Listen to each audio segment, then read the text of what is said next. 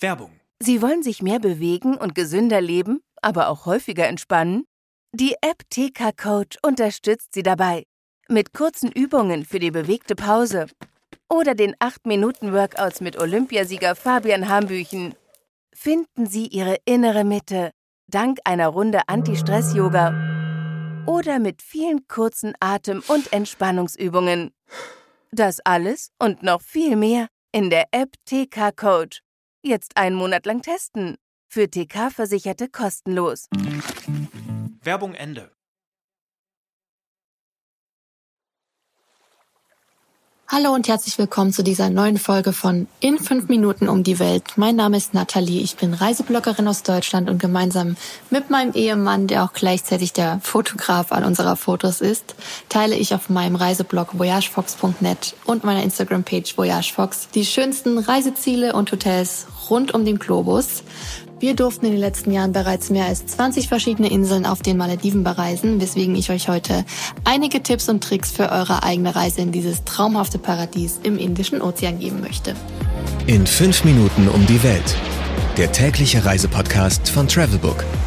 Heute geht's auf die Malediven. Fangen wir also gleich mit ein paar Entweder-oder-Fragen an. Entweder oder. Schnelle Fragen in 45 Sekunden. Auto oder öffentliche Verkehrsmittel? Diese Frage passt auf den Malediven natürlich nicht so sehr, weswegen ich die eher umstellen würde auf Wasserflugzeug oder Speedboat, denn das ist die einzige Variante, um auf den Malediven von Insel zu Insel zu gelangen.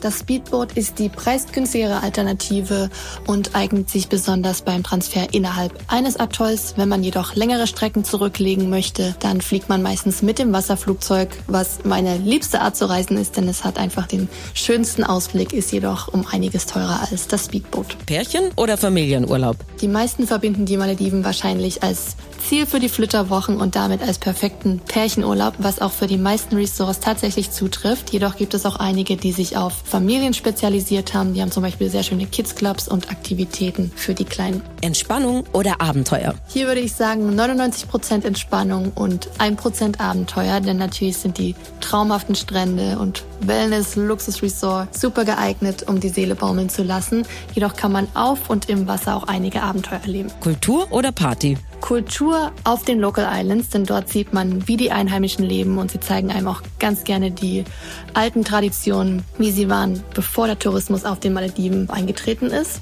Und Party eher weniger. Es gibt zwar einige Resorts, auf denen man auch ein bisschen feiern kann, aber in der Regel eher weniger. Teuer oder günstig? Hier würde ich eher zu teuer tendieren, jedoch gibt es auch einige preisgünstigere Alternativen, um die Malediven zu bereisen und dazu erzähle ich euch später noch mehr. Werbung. Guten Morgen zusammen. Im heutigen Meeting werden wir über Gromner bis Nervrenna für das Projekt sprechen. Du bist neu im Team und verstehst nur Bahnhof? Ganz entscheidend bei der Umsetzung ist Gromner.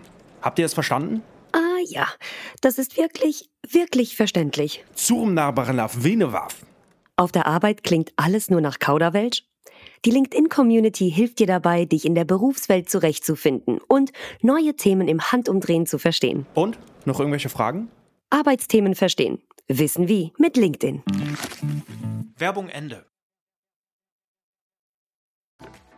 Highlights, Lowlights, Must-Sees. Die Travelbook-Tipps. Mein persönlicher Geheimtipp. Das Buchen eines Resorts entweder im South Ari Atoll oder im Bar Atoll, denn im South Ari Atoll hat man das ganze Jahr hinüber die Chance, mit Walhaien zu schnorcheln, welche dort in einer bestimmten Wasserstraße leben. Und im Bar Atoll befindet sich Hanifaro Bay, was ein streng naturgeschützte Bucht ist, in der sich jedes Jahr hunderte von Mantarochen und zahlreiche Walhaie versammeln, von etwa Juni bis Anfang Oktober. Geld, Sicherheit, Anreise. Die wichtigsten Service-Tipps für euch.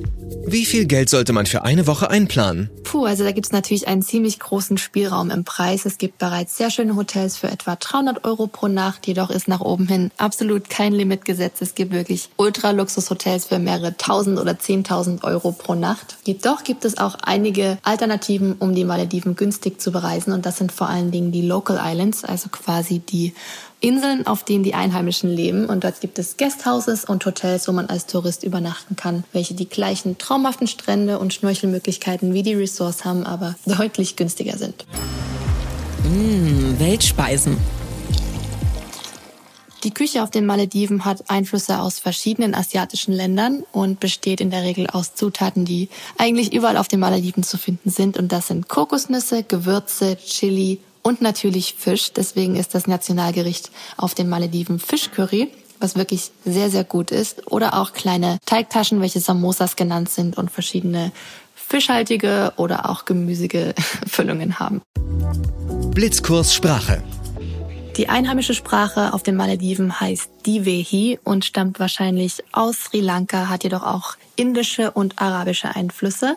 Und obwohl eigentlich alle Einheimischen auf den Malediven sehr gut Englisch verstehen und auch sprechen, ist es sehr schön, einige Basics zu können, wie zum Beispiel Guten Tag, was heißt Maru Haba, Vielen Dank, Chukuria oder Auf Wiedersehen, Wakiwani.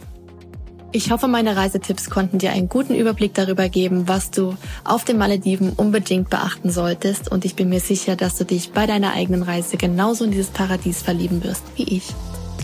15 Sekunden Auszeit.